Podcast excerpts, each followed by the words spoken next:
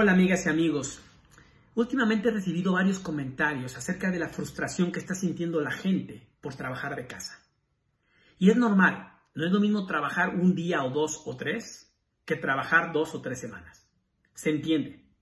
Y esto llega a un nivel de frustración que manifiesta ira, enojo y que afecta a nosotros y a la gente que está a nuestro alrededor. Me voy a permitir darte tres consejos que creo que pueden ayudar a hacer esto más llevadero. El primero, y muy importante, vamos a planear.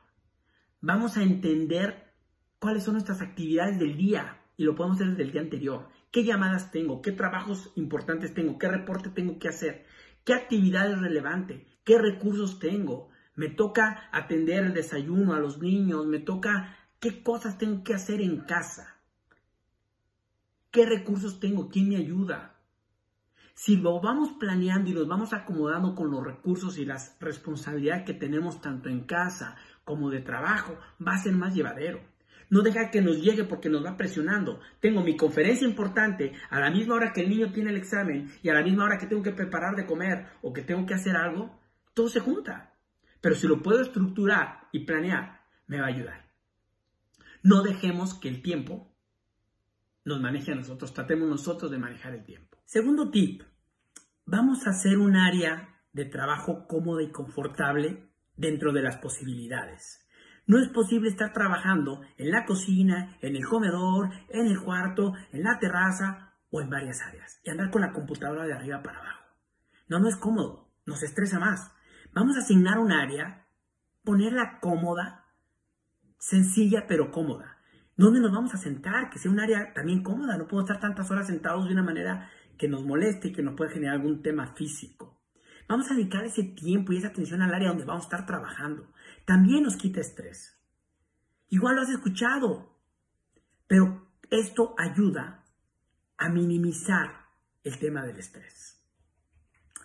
Y el tercer consejo, y que también seguramente te lo han dicho, es tómate mini breaks Tómate descansos, recesos de cinco minutos cada dos horas por lo menos.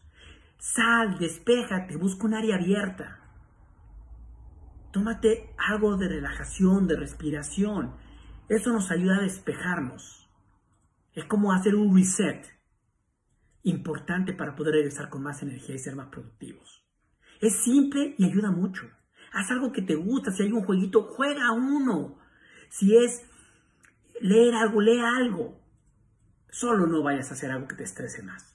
Y por último, y sin que este sea un tip, la disciplina es muy importante para hacer esto. Tenemos que ser disciplinados.